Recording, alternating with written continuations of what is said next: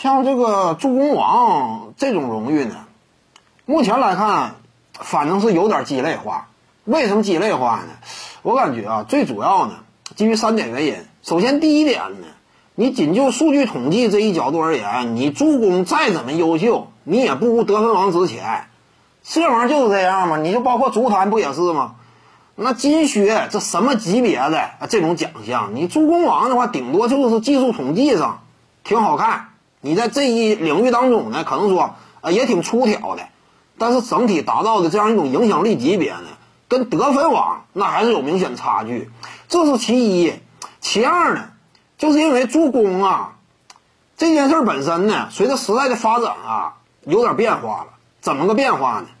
以往那会儿我们讲啊，一名控球后卫，你主要追求的是什么？是得分吗？当年你一个控球后卫，你场均要是二十加的话，往往被认为啊，你不务正业。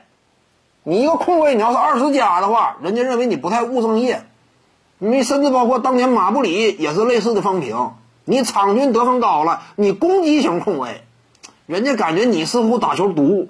当然，跟你本身打法特点呢也有类似的关系。但是当时呢，有这样一种类似的整体评价吧，推崇哪类控卫呢？推崇纯控卫。你比如说斯托克顿这种，啊，我大量的我主要就是以助攻为主，助攻数量我拔得头筹。那在历史之上呢，似乎说位置也极高。但是现在呢不一样了，整个对于篮球的理解，呃，整个篮球的打法呢更迭到了下一个层次，攻击型控卫越来越被推崇。你作为一个核心控卫啊，你助攻多，反而不见得是个好事儿，对不对？现在推崇什么样的？你火力十足的这种控卫，通过那些火力带来牵制力，轻松的转化为队友的控卫，而不是说大量的。通过复杂的战术操作去运转一支球队的进攻，这两种风格与体系之间更倾向于直接化的那种攻击型后卫，对不对？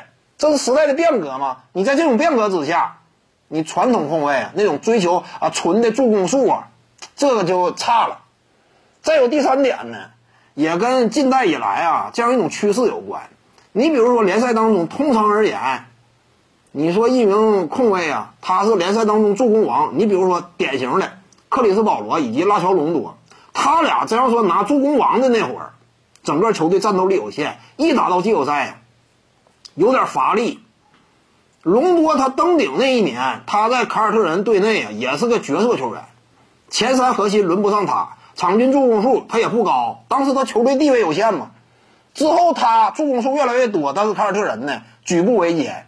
有点打不打不进顶尖舞台了，克里斯保罗也类似的道理，大量把球权集中在自己手里，助攻数多呢，但是你这样说打这个季后赛呀，反而有点乏力。就是我们呃被事这个事实啊，这样一种这个教训多年的，你逐渐你能够发现，一名球员核心持球人，你的场均助攻数啊。啊，就就特别理想是在多少左右呢？七到八次左右，你别一整十二三次，这有点吓人了。你可能说，至于争冠来讲呢，呃，甚至不是说一个良好信号。这个是最近这么十几年以来啊，呃，让我们对于篮球比赛的一种新的理解。